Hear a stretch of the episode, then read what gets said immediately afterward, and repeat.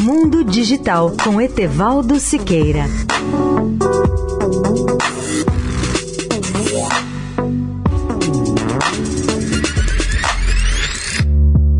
Olá, ouvintes da Eldorado.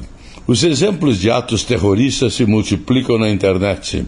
No sábado, dia 13, um jovem atirador em Buffalo, estado de Nova York, instalou uma câmera em seu capacete e transmitiu ao vivo no Twitch enquanto alvejava mortalmente dez pessoas e feria mais três em um supermercado. Segundo as autoridades, era um ataque racista. Em um manifesto postado online, o atirador, um jovem de 18 anos, escreveu que se inspirou no atirador neozelandês de Christchurch e outros.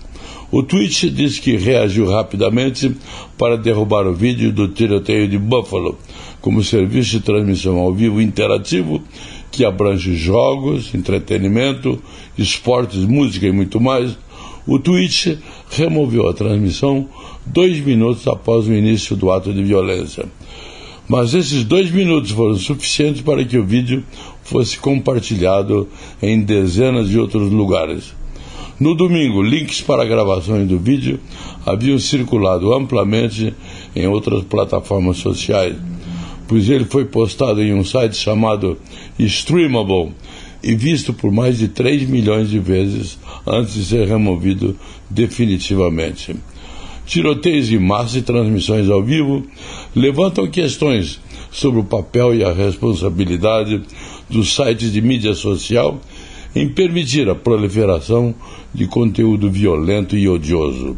Leia o artigo especial sobre o tema no portal mundodigital.net.br. Etevaldo Siqueira, especial para a Rádio Eldorado. Mundo Digital com Etevaldo Siqueira.